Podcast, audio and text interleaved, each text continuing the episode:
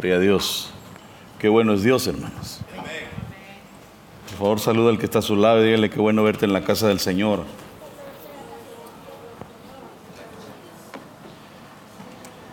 Aleluya. Bueno, eh, vamos a orar por la palabra del Señor. Voy a pedirle al Padre que nos eh, siga bendiciendo con la palabra y nos siga eh, pues hablando a nuestro corazón como siempre lo hace. le voy a suplicar que incline su rostro y que demos gracias. ¿Qué le parece, Padre amado? Gracias por darnos, Señor, nuevamente este privilegio de estar en tu casa, entendiendo que si estamos aquí, Señor, es porque tú has sido bueno y misericordioso. Gracias por la vida, por la salud. Gracias porque nos has guardado y podemos decir, hasta aquí el Señor me ha ayudado a benecer. Gracias, te bendecimos. Amén, amén y amén. Démosle un aplauso al Señor nuevamente, por favor. Bueno, quiero que eh, sigamos eh, hablando un poquito acerca de esto que yo le he estado enseñando acerca del pastoreo.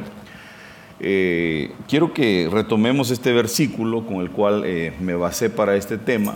Y dice Isaías 49:10 no padecerán hambre ni sed, ni el ardor del sol les ofenderá, porque aquel Señor que usa de tanta misericordia para con ellos los conducirá y los llevará a beber en los manantiales de las aguas. Fíjense. ¿A dónde nos va a llevar? A los manantiales. Y bueno, eh, yo le decía en el último, eh, la última ocasión que nos vimos, el jueves que el Señor nos quiere llevar a esos manantiales y uno de los manantiales eh, de los límites eh, que tenían eh, estas tribus, uno de ellos era una potestad que se llama la potestad del viajero, así se llamaba el, el manantial.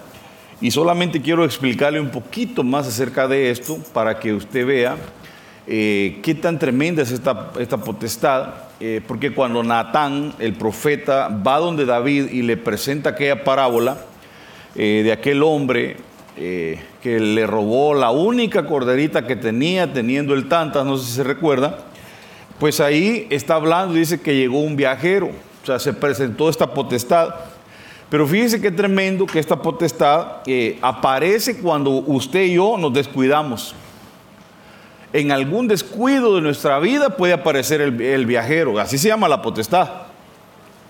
Aparece por descuidos en nuestra vida. ¿Cuál fue el descuido de David? Porque Natán le dice, vino un viajero, fíjese. Y entonces le hizo un desastre en la casa. Pero vea que David tenía que andar en la guerra, porque la Biblia dice que era el tiempo en que los reyes salían a la guerra. David estaba ocioso, David estaba ahí sin hacer nada. Eh, pues codiciando. Eh, tenemos que tener cuidado porque es interesante que cuando uno está bien metido en las cosas de Dios, pues uno se mantiene ocupado, hermano. Y eso, eso, eso de alguna manera el compromiso nos mantiene, ¿o no? Porque mire, si no tiene nada, un privilegio, usted no sirve en nada, pues se siente más libre de decir, pues si hoy no quiero, no voy. Pero a veces el, ministerio te amarra, te ata, eh, el, que tus hijos sirvan al Señor. Entonces ahí viene. Y eso hace que quizás no quería venir, pero le tocó y, Dios le habla y lo toca y lo mantiene ahí eh, caminando. Amén. Entonces eh, en los descuidos aparece y entonces vemos que dice en Salmo 51.5, he aquí, en maldad he sido formado y en pecado me concibió mi madre.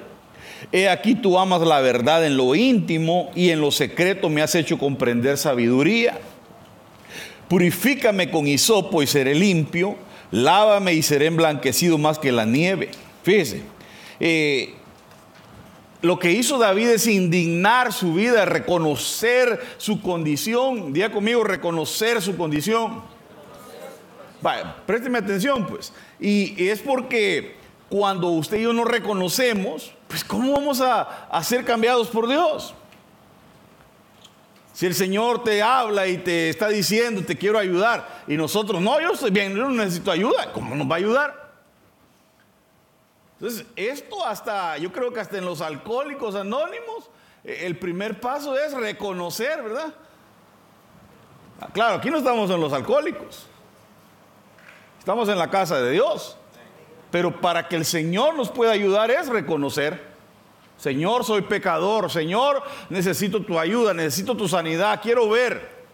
¿Quieres ser sano? Quiero reconocer que necesita que lo sanen. Pero Naamán, por ejemplo, no reconocía que tenía lepra, pero la tenía y se escondía bajo un uniforme de general, de, famoso, de importante, pero ahí estaba el problema hasta que reconoció y lo tuvieron que humillar para poder sanarlo. Entonces, el paso número uno es reconocer. David reconoce su condición y dice, Señor, yo fui engendrado en pecado. O sea, está reconociendo que trae un problema desde que lo engendraron, hermano y se le presenta esta potestad y lo hace caer en, la, en esa área donde él mismo había sido engendrado, como que le vino a activar los receptores. ¿Sí está aquí, hermano? Entonces él dice, purifícame con hisopo y voy a ser limpio, lávame y seré emblanquecido más que la nieve. Entonces, las puertas para el viajero son esas áreas que no se ministran áreas que tenemos sin ministrar, sin confesar, sin declarar que ahí están. Por eso eh, es importante cuando uno tiene un problema reconocerse vencido por Dios. Fíjense pues, porque cuando te, eh, te, declaras vencido, te declaras que realmente no, no puedes más, es cuando el poder de Dios actúa. Mientras no. Mientras estás luchando en tus fuerzas, conteniéndote, absteniéndote y luchando y, diciendo, y volviendo a lo ya que empezamos con los alcohólicos. El alcohólico, toda la vida que pasa y habla en el, en el, en el podium o no sé, allá no, allá no es altar, pero él siempre pasa y dice, eh, me llamo fulano de tal y soy alcohólico. Llevo 15 años sobrio, pero está todavía declarando que lo es y que en sus fuerzas está luchando para no caer en esa área. Pero aquí en el Señor, si tú dices, yo, yo tengo este problema, Señor, entonces el poder de Dios actúa y te, te arranca por completo el área. Te hace libre por completo, porque el Señor no deja las cosas a medias. Pero el, el reconocer la condición, hermano el cerrar esas puertas. Bueno, pasemos. Eso era para retomar lo que había hablado con usted acerca de este tema. Pero luego encontramos en jueces 7.1, traducción del lenguaje actual, dice Gedeón, a quien ahora llamaban Jerubaal, y todos los que estaban con él se levantaron muy temprano y se fueron a acampar junto al manantial de Arod. ¿El manantial de qué? Fíjese, el campamento de los madianitas que, les quedaba al norte, en el valle que está al pie del monte Moré. Y ese monte lo que significa es temblor.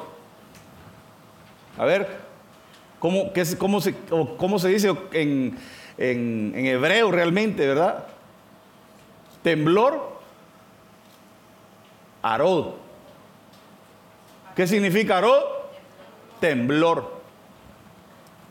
Y ahora, si yo le digo a usted, yo le digo a usted, hermano, buenas noches, el Señor te quiere pastorear a la, a, la, a la fuente, te quiere pastorear a un lugar donde hay aguas que son las aguas del temblor. Y esto no es la canción aquella donde te agarró el temblor, sino es un lugar donde Dios te quiere llevar, porque Veámoslo, mire, dice el manantial de Arod. El manantial del temblor. Y entonces, por favor, vea conmigo, mire lo que dice Salmos 2.11. ¿Qué dice? Yo sé que usted lo sabe leer, mire, ahí léalo.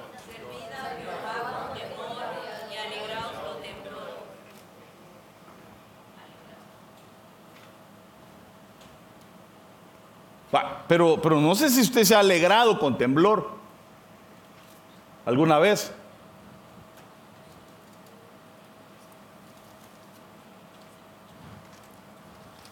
Fíjese cómo va ligado el servicio con el temblor y el alegrarte con el temblor. Pero ¿qué es el temblor? Porque cuando dice, veamos otro versículo, por favor, mire, profeticé pues como me fue mandado. Fíjese, allá está hablando del servicio, ahora está hablando del ministerio profético. Profeticé pues como me fue mandado y hubo un ruido mientras yo profetizaba y he aquí un... Porque eso es lo que tendría que provocar el ministerio profético, hermano, traer, traer una administración de temblor. Por ejemplo, hay gente que tiembla de miedo, pero aquí no está hablando del miedo. Está hablando de un temblor que va a hacer que los huesos se junten. O sea que el, trabajo del ministerio profético es traer la unidad. Diga conmigo, traer la unidad. Eh, nunca el ministerio profético va a levantarse y va a dividir una casa. Perdóneme, ese, ese no es de Dios. Que llegue alguien a ministrar a otro, darle una palabra y decirle, dice el Señor que aquí y que provoque división entre el pueblo en la iglesia. Eso, eso no es de Dios. El ministerio profético lo que hace es que se junten los huesos. Que haya unidad. Diga conmigo que haya unidad. Pero primero provoca un temblor. Porque para que haya unidad muchas veces tiene que venir el temblor. Tiene, Oh, mire, perdón, yo no sé usted qué tan viejo estará o qué tan joven, pero yo no sé si usted ha vivido algún temblor, pero fuerte, hermano, fuerte. Yo, yo cuando estaba pequeñito he sido el único temblor que experimenté un temblor en mi país donde se cayeron casas y se cayeron edificios y, y nadie me lo contó. O sea, yo iba en un lugar caminando y eso fue que hasta en la tierra se oía como que algo iba. era, es algo espantoso, un terremoto. Y lo que uno hace, yo vengo de un lugar donde tiembla cada rato, donde es normal. Lo que uno hace es correr. ¿Cree usted que le dan clases de evacuación o eh, métase a la tina, como aquí va y compre su kit en Amazon y esté preparado y aquí lo preparan allá? Yo me acuerdo que lo que uno hacía era correr para el centro de la calle, hermano. Y estar viendo si no le cae el poste a uno. De verdad. Tiembla y todo, todos los vecinos en la calle. Y entonces el ministerio profético provoca un temblor, como hace como una pequeña, un pequeño estruendo, un movimiento en nuestras vidas para poder traer, y provoca unidad. Que el Señor traiga la unidad. Fíjense, el temblor. Efesios 6:5 dice, siervos, obedeced a vuestros amos terrenales con temor y temblor. Ah, pero de pronto el hermano al patrón lo trata bien feo.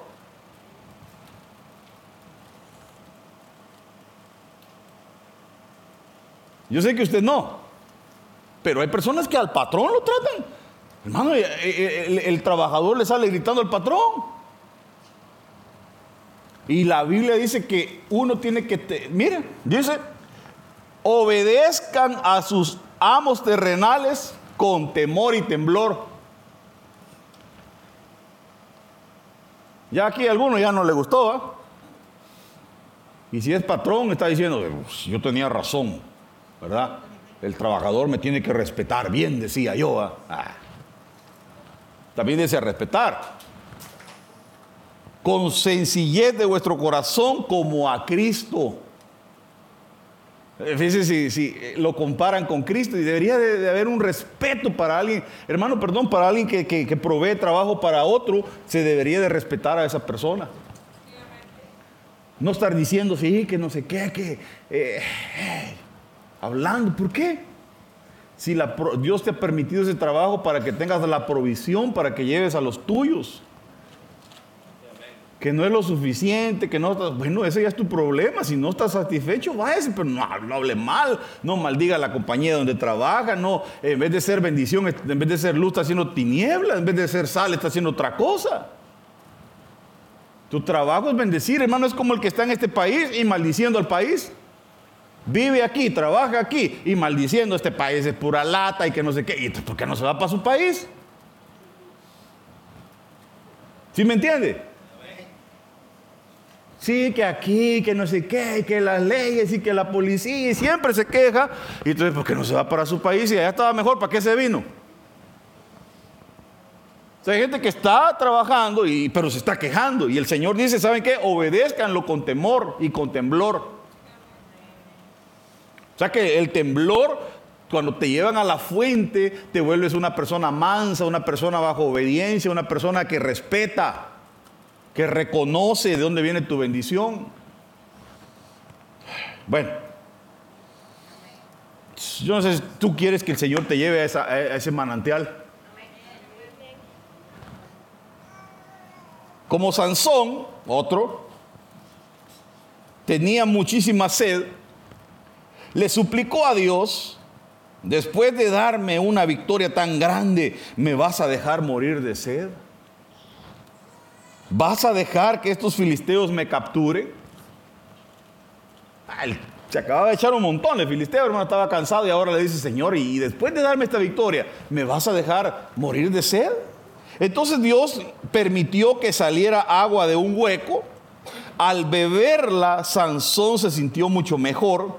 Por eso, hasta el momento en que esto se escribe, el lugar se llama En Jacore, que significa manantial del que suplica.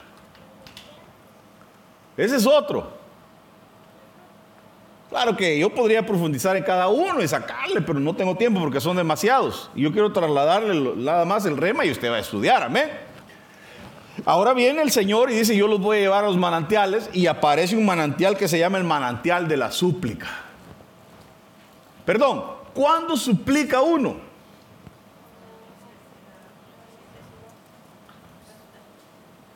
La súplica es en un tiempo de necesidad.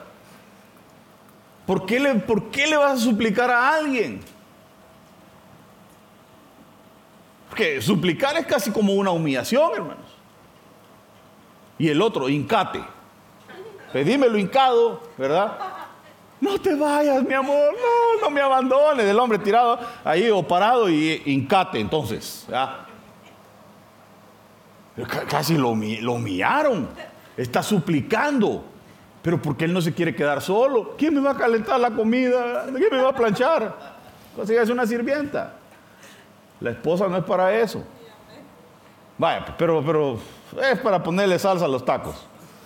Pero tacos hay, va, dijeron. Entonces, la súplica. Cuando uno suplica. Cuando ya te tiene la migra agarrado. ¿Qué hace? No, señor, señor del ice, el del hielo, dijo que ice, o, al juez, le suplicas, porque, porque estás en un momento duro, difícil, donde lo único que te puede ayudar es la súplica. Hay, hay, momentos en los cuales nos lleva el Señor a tal punto donde, mire hermano, cuando uno está muy como duro de corazón, seco, eh, arrogante. Muchas veces, ah, yo no sé si a usted le ha pasado, pero a veces como que se empieza a poner uno así con el Señor, hermano. Lo que el Señor hace es que, mire, le empieza, como dicen, ¿verdad? Que el pastor le quiebra la patita a la oveja. Así hace el Señor, le trae un su par de cositas y ahí lo tiene ya después todo humilladito y entonces lo único que le queda es suplicarle al Señor. Lo lleva al punto de la súplica el Señor. Aquí el tipo tenía fuerzas, pero se había cansado y ahora dice, me voy a morir de sed, Señor. Y está, lo llevan a un pozo que se llama el pozo de la súplica, el manantial de la súplica. Al manantial de la súplica. Pero veamos, por favor, ya, ya voy vamos avanzando. Mire, Efesios 6, 18 lo que dice. Orando en todo tiempo. ¿Cómo dice? Con toda oración y súplica en el Espíritu. Y velando en ello con toda perseverancia y súplica por todos los santos. Oración y súplica, perseverancia y súplica. O sea que la súplica es como un elemento extra para la oración, un elemento extra para la perseverancia. para suplicar por los santos, eh, para, para velar, suplicando la misericordia de Dios, hermano. ¿O no? Miren lo que dice en Mateo, en 1 Timoteo 5:5, más la que en verdad es viuda y ha quedado sola, espera en Dios y es diligente en súplicas y oraciones noche y día. Está hablando con las viudas verdaderas. Y ahora mire lo que dice Hebreos 5:7 y Cristo en los días de su carne, ofreciendo ruegos y súplicas con gran clamor y lágrimas al que podía librarlo de la muerte, fue oído a causa de su temor reverente, pero, pero el Señor le dijo, ¿sabes qué? Vas a ir. Pero él suplicó. ¿Usted cree que no era difícil el, el momento que estaba viviendo el Señor Jesús como humano? El saber que iba a ir a la cruz y está suplicando. Ahora, no porque supliques, te van a contestar todo lo que pidas. ¿no? No crea que porque el niño suplica tanto le van a comprar todo lo que quiere. Quiero ir, quiero ir, quiero ir. Y si se ha portado mal, aunque suplique, no va a ir. Aunque a veces conmueve tanto el corazón del padre o de la madre que va. Pero tiene que suplicar con ganas, hermano. Así con lágrimas y que.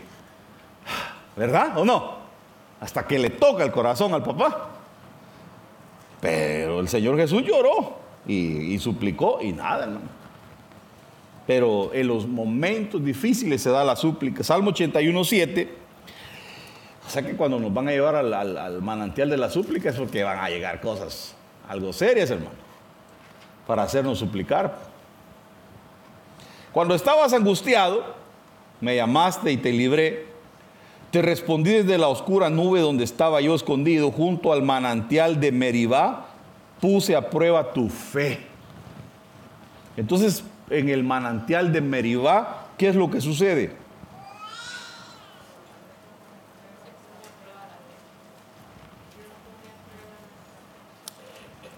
Los lleva el Señor a ese manantial para probarles la fe. Porque, hermano, perdón, si tú dices y yo decimos que tenemos fe, nos van a probar la fe, hermano. ¿O no? Por ejemplo, busquen las ocasiones cuando les dijo el Señor hombres de poca fe, por ejemplo. ¿A dónde les dijo hombres de poca fe?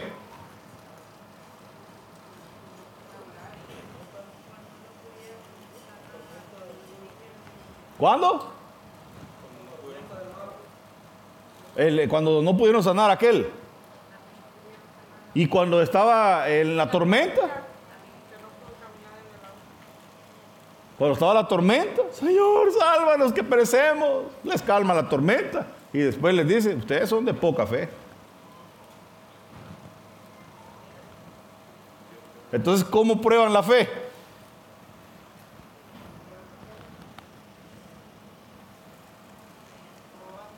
Santiago dice, muéstrame tus obras y te voy a decir cuánta fe tienes. O sea, que no venga a decir que tiene fe y no, obra. ¿Tienes fe? Obra. ¿O no? La fe la van a probar, hermano, con circunstancias difíciles, con pruebas. Vienen, vienen las la cosas serias, te manda una tormenta el Señor y dice, te voy a probar la fe, a ver si es cierto que aguantar la tormenta.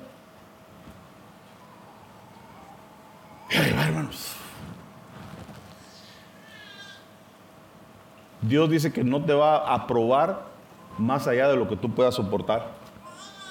A ver, ayúdeme, dígale que está a su lado. Dios no te va a probar más de lo que pueda soportar, dígale. Sí, es dura la prueba, hermano. Llega, te dobla, te lloras y te, te angustias, pero ahí el Señor te está probando la fe. A ver si, a ver qué vas a hacer. Y algunos ahí, ahí tambalean. Y caen.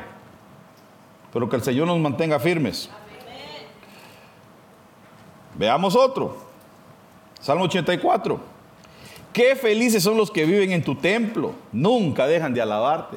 O sea que, ¿verdad, hermano? Así como usted y yo que vivimos aquí en el templo varios días de nuestra vida, deberíamos estar felices. Que no sería muy bonito que usted viva en el templo y, esté enojado. O sea, si va a venir a la iglesia, venga, pero contento y gócese. A ver, dígale que está a su lado, vení, pero contento, hermano. O sea, no, no dejan de alabarle, hermano. Imagínese que yo viniera amargado todos los días a predicarle a usted. Así, a tirarles, hermano. Qué felices son los que, te, los que de ti reciben fuerzas. Y de todo corazón desean venir hasta tu templo. O sea que venían de lejos. ¿O no? Cuando cruzan el valle del llanto, el valle del llanto. Ese se llama en, una, en, el diccionario o en alguna otra versiones lo pone como el valle de vaca. Pero no de, porque por ahí oí un, pastor que dijo un día esto del valle de la vaca, dijo. Y eso no es lo mismo. No es lo mismo decir el valle de vaca que el valle de la vaca. Pero, pero tampoco no se escribe con B de vaca, sino que con B de burro. Como así nos enseñaron algunos en la escuela. La B de vaca, no, no nos enseñaron la, la, V o la B, la vidental y la B, no sé qué. Labial y la vidental o algo así. Eran tan buenos nuestros maestros que nos enseñaron con la B de vaca y la B de burro. Y una hermana estaba enseñándole a su hijo con la Q de queso. Va. Ese ya es otro. Pero fíjense cómo cada quien, ¿verdad? Va, entonces este valle de vaca es con la B de burro. Amén. Para que no se me duerma. Me conviene. Entonces, cuando van cruzando el, el, valle de llanto, del llanto, hermano, mire, perdón, en la vida uno pasa el valle del llanto muchas veces. Dígame a usted, ¿no le ha tocado que llorar alguna vez por alguna noticia, algo que le dieron? Mire hermano, llorar no es malo. Y deberíamos de sacarnos de, nuestra cultura que nos enseñaron a algunos a decirle, usted es hombre, usted no llore. Y no era hombre, era niño, hermano. Para empezar, el tata bien macho diciéndole al niño que no llore porque es hombre y no es hombre. Y entonces lo ministra y se hace bien duro. Y ahora que está grande, hermano, no quiere llorar por nada. Aún está la presencia de Dios bien fuerte y él no quiere llorar porque él es macho. Si hasta Jesús lloró. Ahora, el que no llora o no quiere llorar, el Señor lo va a hacer llorar. Ah. Y si no llora por, por las buenas, va a llorar por las malas. Así como le digo yo a los niños, mira, porque te regañes no llores, porque si vas a llorar, vas a llorar de verdad. Y ya le dije a la mamá, si lloran solo porque lo regañen, con palabras, entonces métale en sus brazos. Que llore de verdad, hermano. ¿O no? Nada que porque aquí, porque si, y hasta con las lágrimas ahí. Entonces, no, pero aquí dice, eh, hermano, perdón, el valle de las lágrimas. Cuando uno le da noticias tristes, perdón, ¿a quién no le dan noticias tristes? Que perdió un familiar, eh, son cosas que duelen o no donde uno llora porque tiene que llorar para desahogarse y sacar ese dolor, aliviar el alma. Dios te va a hacer llorar, hermano. Y todos en la vida pasamos por el valle de las lágrimas. Dígame, ¿a quién no se le va a ir un familiar? Bendito Dios que ha guardado la congregación, hermano, y en el COVID no, hemos perdido a gente íntima, pues. Pero imagínese si nos toca un día, ¿usted cree que no nos va a tocar? Yo no es que estoy eh, negativo ni dándole mal agüero, pero perdón, hermano, si, si todos nos podemos morir. Y perdón, como congregación tenemos que estar preparados. Y, es duro, la Biblia dice, ríense con los que ríen, pero también lloren con los que lloren. Y cuando cae una noticia de eso, hermano, mire, yo ni, no la quiero recibir. 13 años creo que llevamos ya en la iglesia. ¿Cuántos llevamos ya? Ya, ya ni me acuerdo. 10 estamos más jóvenes. Ya, me sentía más viejo yo. Imagínense, yo ya 13 le estoy poniendo. Y bendito Dios, no nos ha tocado así un, golpe de, una persona que sea íntima. Que el Señor nos siga guardando, hermano. Pero no, nadie nos libre de que nos llegue un golpe. Y ahí duro, hermano. ¿Usted cree que no voy a llorar yo por la pérdida de alguno de ustedes? O que usted me perdiera a mí. Bueno, algunos llorarían, otros estarían felices, quizás. En ti, por fin puedo descansar. No, yo espero que el Señor, que usted algún día tenga buenos recuerdos de mí, hermano. Y si algún día le he hecho algo daño, le hice algo malo, una trompa, algo feo, perdóneme, bórrelo de su corazoncito y por favor ámeme porque yo a usted lo amo. Amén. Y yo también voy a sacar todo lo feo. Sí, porque no va a creer que usted tampoco no tiene sus cositas. Que uno se hace loco, pues es otra cosa, ¿verdad? Pero todos tenemos. Pero si nos ponemos a ver las cosas malas de la gente, no vamos a caminar bien. Así que yo mejor ignoro. Y yo lo quiero ver bien. Amén. Y yo espero que usted también a mí. Vaya. No lo veo muy convencido, pero, pero creamos, creamos por fe. Entonces cruzan el valle de llanto, del llanto, el valle de vaca. ¿Y qué pasa? Lo convierten en manantial. Fíjense cómo viene el Señor y se lo convierte en un manantial, hermano. Y dice que hasta las lluvias tempranas cubren el valle con sus bendiciones. O sea que del, momento difícil de llorar, el Señor te lo convierte en un manantial y te trae bendiciones. ¿O no? Mientras más avanzan, más fuerzas tienen y cuando, tenga, cuando llegan a su templo, te contemplan a ti, el Dios verdadero. Va, hermano, perdón, aún en las circunstancias más difíciles, Dios va a traer bendición sobre nosotros. Aún en los momentos de llanto, porque ¿sabe qué hace el Señor en los momentos difíciles de llanto? El Señor te manda como un Bernabé. Un hijo de consuelo. Qué rico es, hermano. Me parece que hay un versículo que dice, nadie me consoló cuando necesitaba, pues. Pero qué rico que estás pasando un momento difícil y el Señor te manda a alguien que te consuela, hermano. O sea, no te dejó solo. Que llega y le dice, hermano, estoy contigo aquí, mira, tenés un brazo donde llorar. Y ahí está, hermano. No te deja. Perdón, hermano, el Señor no nos va a dejar. Ni en las circunstancias más difíciles nos va a dejar. Apocalipsis 7, 17. Dios secará todas sus lágrimas. Fíjese, hablando del, del valle de lágrimas que es convertido en un manantial. Y los cuidará el cordero que está en medio del trono, así como el pastor cuida de sus ovejas y las lleva a manantiales de agua que da vida. Ese es el trabajo del pastor, hermanos, de Dios, el buen pastor. ¿Qué hace? Nos lleva manantiales de agua que dan vida. Nos cuida. Dios, Dios no te va a dejar. Dígale que está a su lado, ministrelo. Dios no te va a dejar. Cuando el tercer ángel tocó su trompeta, una gran estrella cayó del cielo sobre la tercera parte de los ríos y de los manantiales. O sea que mire, ¿qué cayó? Y cayó en los... Entonces, dice que esa estrella ardía como una antorcha y se llamaba la estrella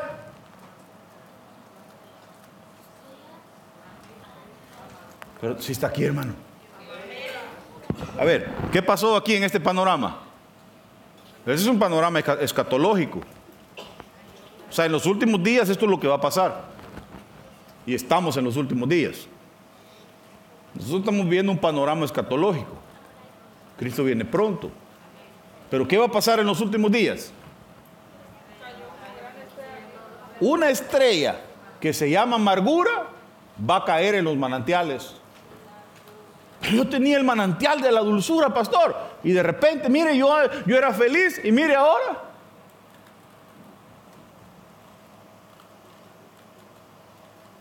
Porque le vino el ataque. Entonces, fíjese, la amargura es enemigo de los manantiales. ¿Por qué cree que el Señor allá en Mara? Porque ese lugar no se llamaba Mara, le pusieron Mara, que significa amargura. Porque el pueblo llegó y se empezó a quejar y se amargaron, hermano. En lugar de hacer fiesta, yo se lo he enseñado. Deja ir a mi pueblo para que al camino de tres días me haga fiesta. Ese era el plan. Caminaron tres días y se amargaron en lugar de hacer fiesta. ¿O acaso en la fiesta del hijo pródigo no se amargó el hermano mayor? Entonces no crea que en todas las fiestas todos son felices. Alguien se está casando y hay unos que están felices y por ahí está un amargado. El otro está celebrando y por ahí está otro amargado. Sí, a mí, a mí nunca, yo nunca pude celebrar. Desde chiquito nunca me celebraron.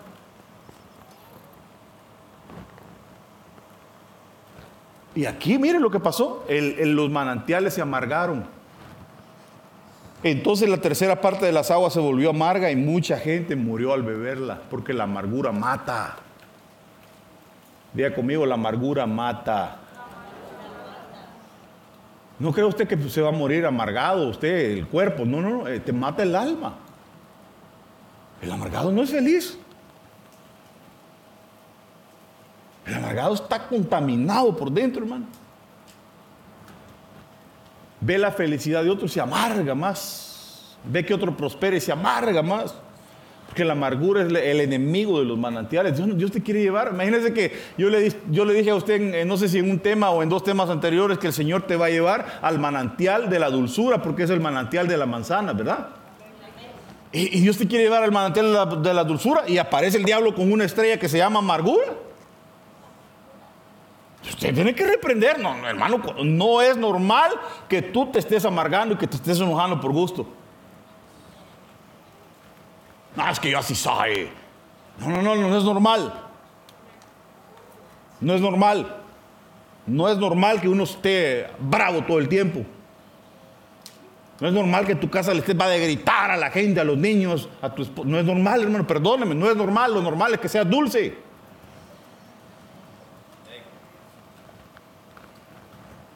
Bueno, pues. Es un ataque del enemigo, la, amargura. Porque hay padres que ya no pueden corregir a los hijos y no gritan. Oigan lo que le estoy diciendo. ¿Qué tiene que ver que corrijas a tu hijo con gritos o, o que le hables? ¿Por qué tienes que alzarle la voz? ¿No será que ya perdiste la autoridad con tus hijos? Porque para que alguien te haga caso no necesita gritarle. A mí a veces hay niños ¿vale? que me empiezan a gritar fuerte. Hey, no soy sordo. Hábleme, yo oigo bien. Gracias al Señor, siempre he tenido un buen oído y, y lo tengo.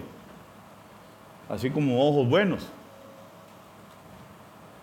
Y le sigo pidiendo al Señor que me los mantenga buenos. yo no sé usted qué le pide al Señor, pero yo tengo mis peticiones. Pero oído, bueno, bueno, oído, hermano. No necesito que me griten. ¡Ya te dije! Eh, mire, hasta se asustó ahí la niña. ¿Por qué le tiene que gritar? Dígame, hasta la mollera se le baja al niño. Según los psicólogos, dicen que cuando un padre le grita al niño cuando lo está regañando o corrigiendo, es porque ya perdió la autoridad y el niño ya lo sabe.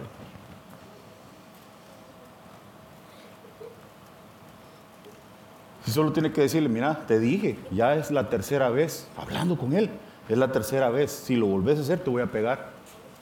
Hablando con él, ¿por qué le tiene que gritar? No entienden. ¿Qué gana con eso? ¿No será que ya te contaminaste de amargura? Hmm. A ver, eche fuera toda amargura mejor. Porque yo lo oigo muy callado y no sé si le estamos pasando el tráiler. Perdón, hermanos. No hay por qué gritar. A ver, echemos fuera toda amargura, por si acaso y, o por si hay. Fuera toda amargura en el nombre de Jesús.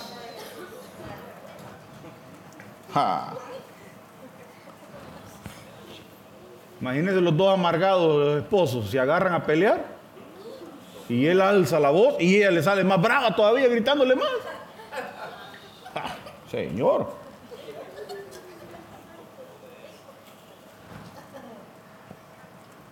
Dime, amado de mi alma. ¿Cómo se llama el tema? No se llama los manantiales. Es que a veces yo, necesito que usted me lleve el hilo porque el tema se llama el pastoreo, ¿verdad? Estoy hablando de Jehová pastor. Y Él nos va a guiar a manantiales. Es parte del pastoreo de Él. Pero fíjese que ahorita estoy entrando en otra etapa y yo no sé cómo va a hacer usted para agarrarme el hilo, pero ya no estoy hablando de manantiales. Me quedan cinco minutos. Pero mire ahora lo que dice. Dime, amado de mi alma, ¿dónde apacientas tu rebaño? ¿Dónde pastoreas tu rebaño? O sea, era su amado, el amado de su alma, pero no sabía dónde pastoreaba. No sé si me entiende.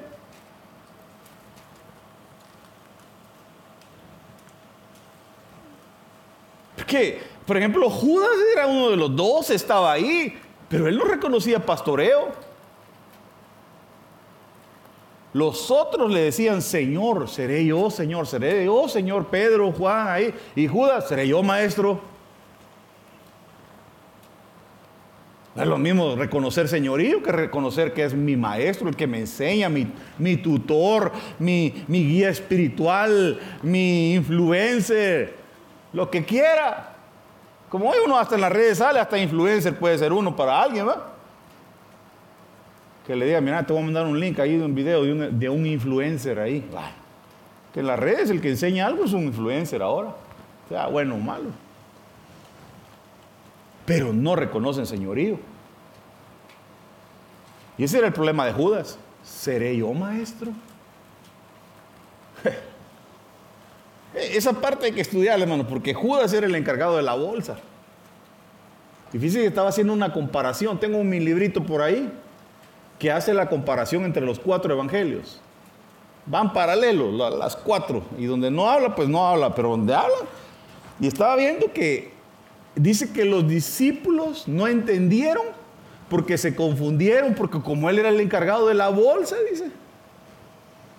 Cuando él le dijo, el que mete el pan aquí en mi comida, ese es el que me va a entregar. Y era Judas, hermano. Y todos los demás se confundieron porque ahí en ese momento dice que se le metió el diablo. Entonces Satanás entró en su corazón, dice, y se levantó. Y dice un comentarista ahí que dice que se levantó bravo porque fíjese que cuando usted lee ahí en los evangelios, lo que acababa de pasar era que hay una mujer que le... Ya me salí del tema, va.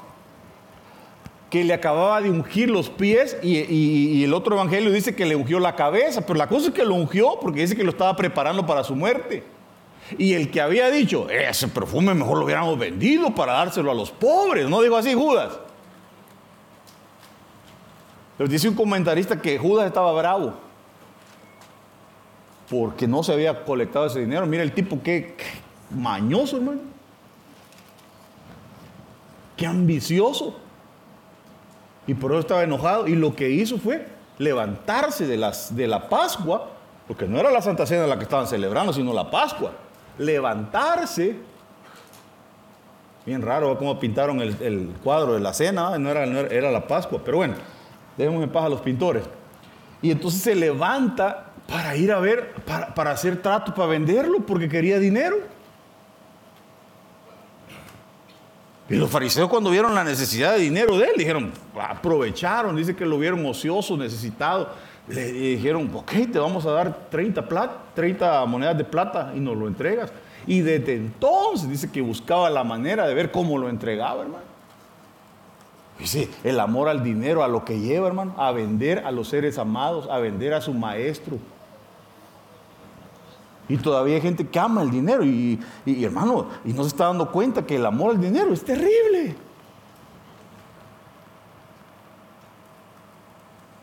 Cuidado, hermano. Cuidado con el amor al dinero. Judas por amar el dinero entregó a su maestro. No va a estar usted ahí cada rato contándolo, viéndolo. A ver cuánto tengo en la cuenta. cuidado, hermano, cuidado. No hace que día estupenda a sus hijos. Ay, usted no sabe de lo que le estoy hablando, hermano. Hay gente que ha vendido a sus hijas para prostitución por necesidad de dinero o por amor al dinero. Ah.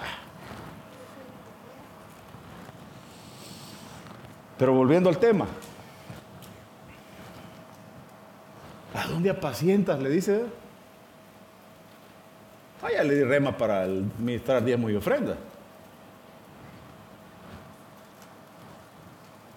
¿Dónde lo haces descansar al mediodía? ¿Por qué he de ser yo como una que se cubre con velo junto a los rebaños de tus compañeros? O sea, ¿dónde andaba? Los compañeros, si él era un pastor, andaba con otros pastores. Es que mire, hermano, uno tiene que encontrar su casa, su redil y su pastor en la vida. Perdón, hermano. ¿Sí está aquí?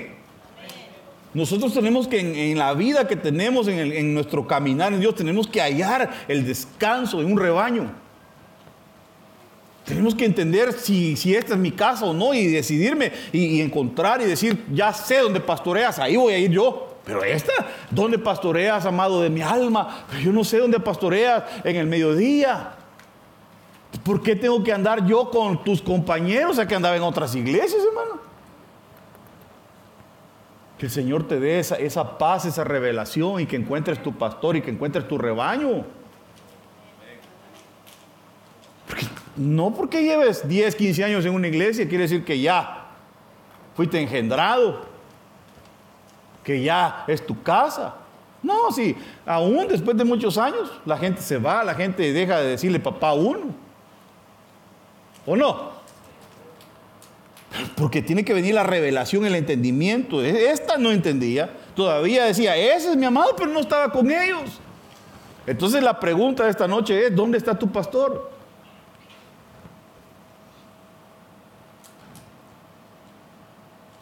Hmm. Esa es una pregunta. Preguntota es. Sí, está aquí, hermano. ¿Dónde está tu pastor?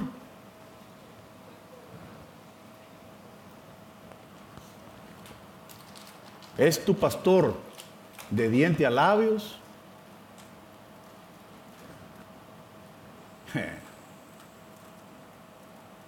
Pues mire, yo ando en iglesia en iglesia, he estado aquí un tiempo ya, pero todavía no me decido. Ay, hermano.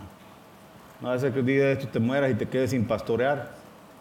Y el que no, ya le enseñé yo, el que no es pastoreado en esta tierra, no lo van a pastorear más allá de la muerte. Esto es serio.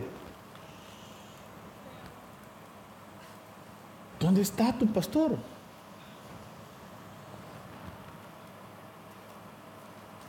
Bueno, póngase de pie.